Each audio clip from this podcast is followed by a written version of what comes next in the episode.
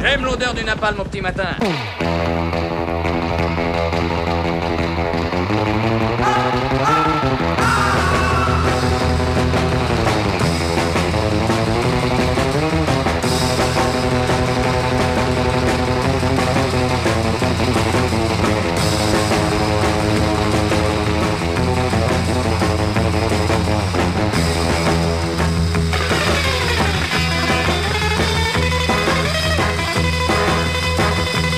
Au terme d'une semaine où, sur le plan institutionnel, la grandiloquence le dispute à la platitude, l'annonce fracassante est tombée. C'est donc le Panthéon pour la merveille, les grands hommes pour Simone. Encore un gros coup de pub de la part des équipes d'Emmanuel Macron.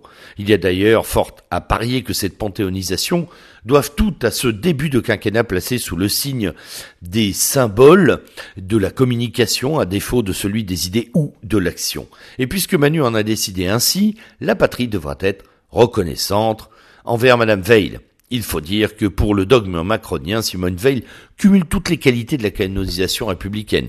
Juif déporté rescapé d'Auschwitz, femme, magistrate, plusieurs fois ministre, féministe à l'origine de la dépénalisation de l'IVG, euh, européiste, première présidente du Parlement européen d'ailleurs, membre du Conseil constitutionnel et enfin membre de l'Académie française. Un parcours, il faut le dire, hors norme, une vie au service du conservatisme libéral, de l'aile droite du capital. Il n'y a donc rien de plus logique à cette élévation au Panthéon. Pourtant, beaucoup s'offusquent de cette décision, et c'est ce qui m'étonne ce matin. Oui, je trouve très paradoxal de lire et d'entendre des patriotes scandalisés par cette panthéonisation. Premièrement, parce qu'ils commettent l'erreur de défendre et de faire du Panthéon une sorte de monument national alors que celui-ci a toujours été un temple laïque de la République. C'est beau de chercher à vouloir défendre des symboles, mais il ne faut pas s'aveugler dans la défense du tout et n'importe quoi. Le Panthéon est l'espace sacré de l'idéologie républicaine, et il est aussi et surtout peut-être la caisse de résonance symbolique du pouvoir en place. Napoléon Ier y a placé la plupart de ceux qui l'ont servi, puis chacun y a envoyé un illustre français de sa sensibilité.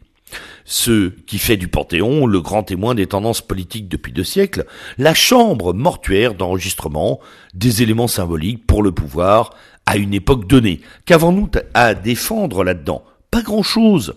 Au pire, c'est une caricature avortée d'un culte laïque, au mieux, c'est une curiosité historique. Et puis, je lis aussi au travers des rodomontades de beaucoup qu'on ne peut panthéoniser, entre guillemets, une, une génocidaire. Là aussi, un peu de pondération oblige à remarquer que si bien sûr la loi veille sur la dépénalisation de l'avortement a une portée hautement symbolique sur la considération de l'acte, il n'en reste pas moins que ce n'est pas Madame Veil qui en a fait un instrument généralisé de contraception. Non, cela on le doit à une autre femme dont la notoriété dans le débat sur l'avortement mériterait bien plus de projecteurs. Je veux parler de la très féministe, très socialiste, très franc-maçonne et toujours vivante, Yvette Roudy, dont la loi du 31 décembre 1982, soutenue par Mitterrand, introduira le remboursement total de l'acte d'avortement par la Sécu. Et si tout le monde connaît Simone, beaucoup oublient Yvette, qui est le véritable artisan de la banalisation de l'avortement non thérapeutique, avortement dit entre guillemets de confort. Sur ces deux lignes de vindicte, nombre d'entre nous font fausse route. On n'inhume pas le symbole de l'IVG dans le temple de la patrie, on enterre une femme au parcours conforme à l'idéologie dominante dans le temple des républicains. De fait, la panthéonisation de Simone ne sacralise Rien. C'est une, un anti-symbole. Madame Veil n'est que le reflet vide d'un quinquennat qui s'amorce comme une platitude sans fin. Car la patrie, ou ce qu'il en reste, ne peut être reconnaissante de rien euh, euh, concernant Simone Veil. Sur tous les sujets qu'elle a abordés, elle n'a pas abouti. Elle s'est plantée. Elle voulait un avortement qui reste une exception, un ultime recours, disait-elle.